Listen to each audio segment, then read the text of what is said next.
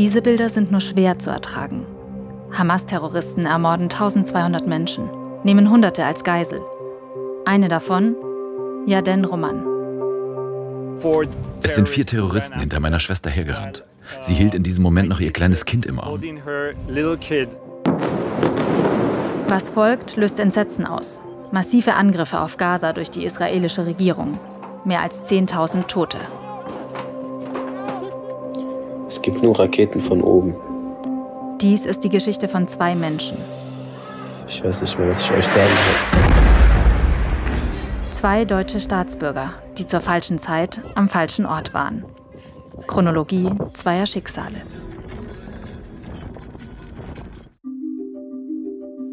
Das ist Jaden Roman, 35 Jahre, ein Familienmensch.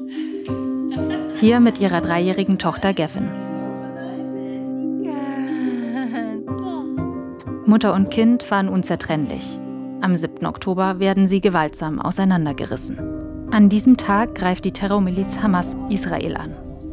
Jaden ist gerade zu Besuch bei ihren Schwiegereltern nahe Gaza. Auch hier dringen Hamas-Terroristen ein. Jadens drei Geschwister sind zu dem Zeitpunkt in Tel Aviv.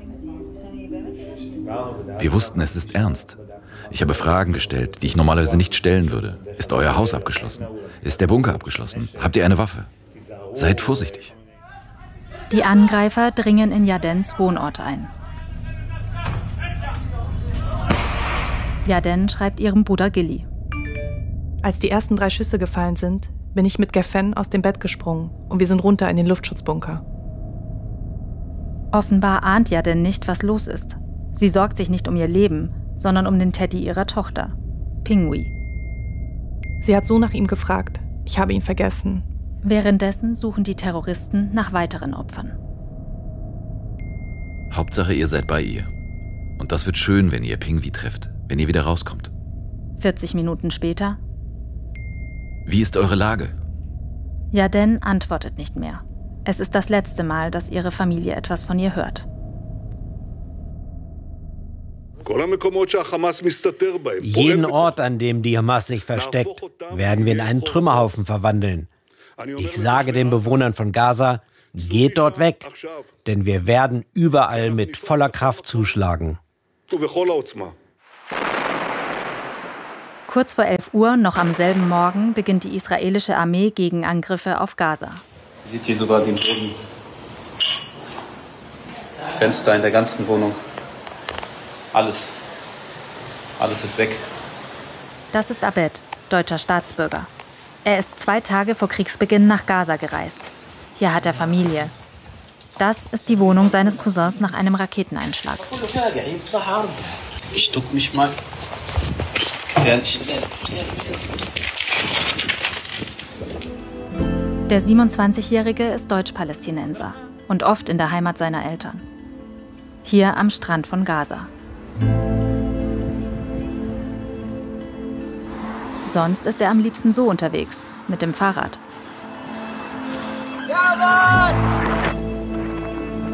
Für uns wird er die nächsten Wochen seine Eindrücke aus Gaza festhalten. Hier ahnt Abed noch nicht, wie nah er dem Tod kommen wird. Endlich wieder Fahrrad fahren. Wurde auch mal Zeit. Im Kibbutz Be'eri wird erst nach und nach das Ausmaß des Anschlags klar. Mindestens 100 Menschen werden allein hier getötet, viele entführt.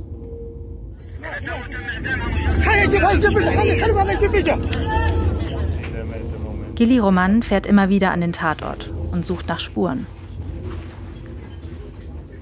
Das zu sehen, zu verstehen, das macht mich kaputt. Der blanke Horror. Aber es motiviert mich auch extrem, meine Schwester zurückzubringen. Das Haus, aus dem Yaden entführt wurde, ein Trümmerhaufen.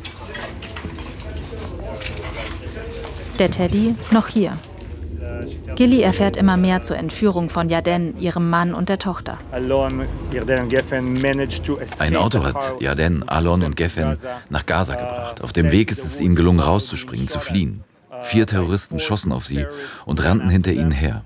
Meine Schwester trug ihre kleine Tochter im Arm, aber war nicht schnell genug. Sie übergab sie an ihren Mann, der schneller war, um ihr Leben zu retten. Ehemann und Tochter entkommen. Yadens Schwiegermutter wird erschossen und Yaden wohl nach Gaza verschleppt, wie etwa 240 andere Menschen, so die israelische Regierung. Bilder wie diese gehen um die Welt. Der israelische Verteidigungsminister kündigt die totale Blockade Gazas an. Keine Lebensmittel, kein Strom, kein Wasser, kein Benzin, alles zu. Wir kämpfen gegen menschliche Tiere. Heute ist nicht normal. Nicht normal. Die ganze Nacht ging es so. Und nicht nur ein Angriff, sondern bam, bam, bam, bam, alles hintereinander. Abed bekommt den Krieg zu spüren. Wie die ganze Bevölkerung Gazas. Die Bombardierungen des israelischen Militärs werden von Tag zu Tag stärker.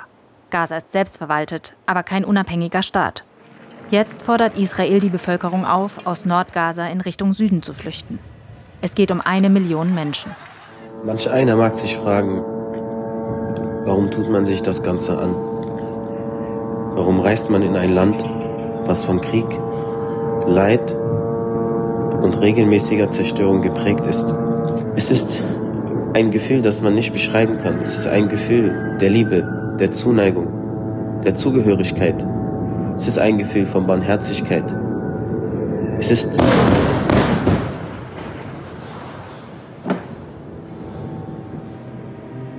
Der Nahostkonflikt bestimmt auch seine Familiengeschichte. Abeds Großeltern wurden im Zuge der Staatsgründung Israels 1948 vertrieben, sagt er. Viele Palästinenser sehen darin die größte denkbare Katastrophe. Auch Abed. Diese Geschichte treibt ihn um. Und ein Grund, warum er jetzt filmt. Er will zeigen, welches Leid den Palästinensern widerfährt. Es ist seine Art zu kämpfen. Ihr wollt nicht sehen, was ich gerade sehe.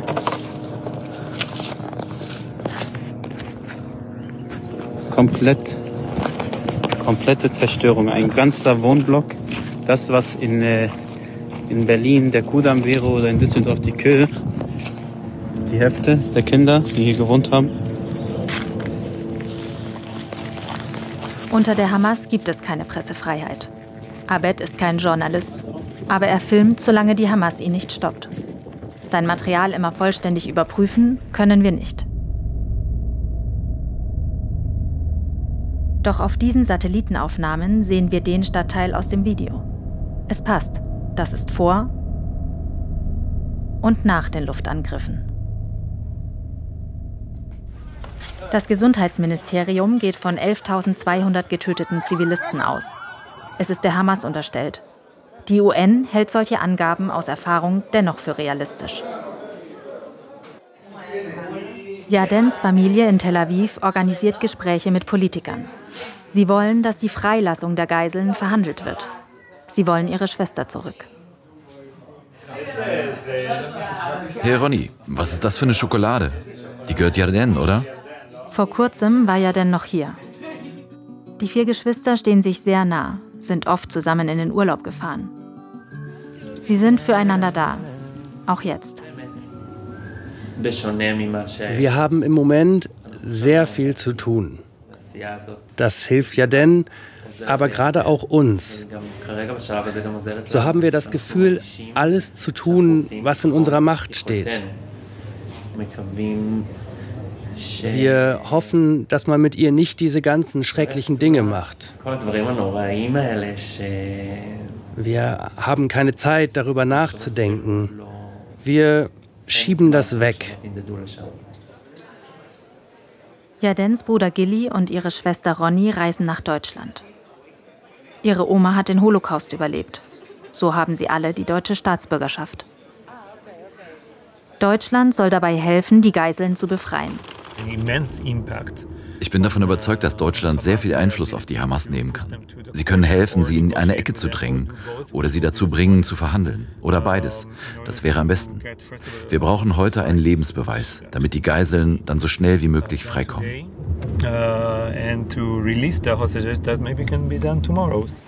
Die Presse folgt ihnen überall hin. Symbolische Treffen mit Politikern, Fototermine. Auch im Schloss Bellevue sind sie eingeladen. Filmen dürfen wir bei den vertraulichen Gesprächen nicht. Dankeschön, vielen Dank. Immer wieder bitten sie um Hilfe. Immer wieder erzählen sie die schrecklichen Ereignisse des 7. Oktobers.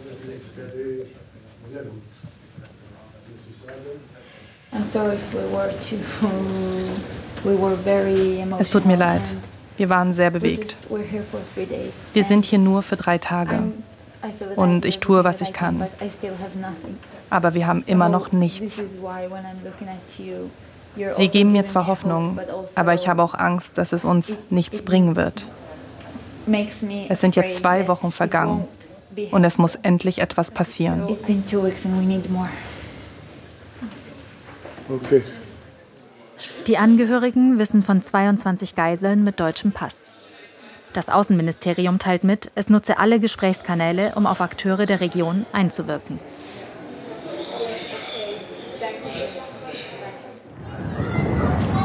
Für Abed wird es immer gefährlicher.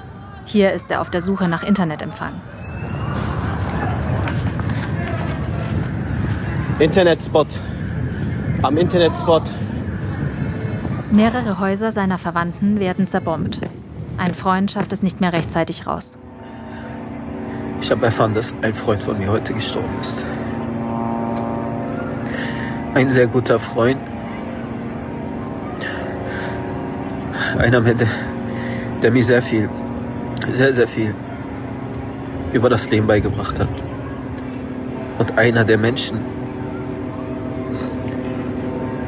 auf die ich mich gefreut habe, wenn ich,